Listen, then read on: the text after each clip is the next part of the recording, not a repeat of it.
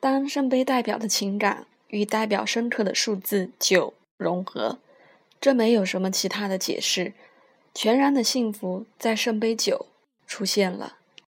它代表着一个历经了许多情感磨难，无论对外对内都是相当和谐且自在的人。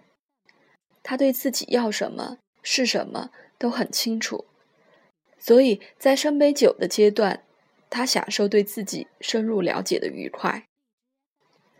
我们常说一个人要去爱别人，爱自己。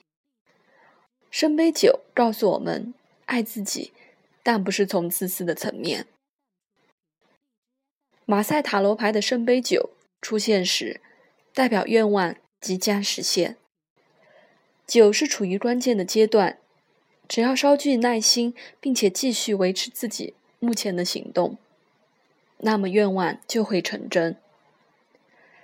在法文中，酒与蛋的发音几乎是同音，所以在马赛塔罗牌中，圣杯酒也有新生命诞生的意义。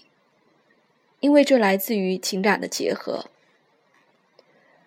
当圣杯酒处于逆位时，代表着不完全、不完美，总觉得身边似乎少了些什么。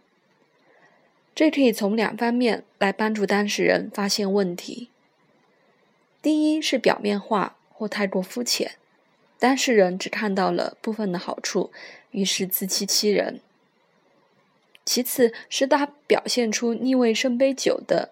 没自信与不满足，他们需要借由别人、他人的眼睛来检视问题，才会发现问题的症结。不过，通常数字九，不管权杖、圣杯或其他花色出现时，代表当事人的自负或自卑倾向，使得他们很难接受他人的意见。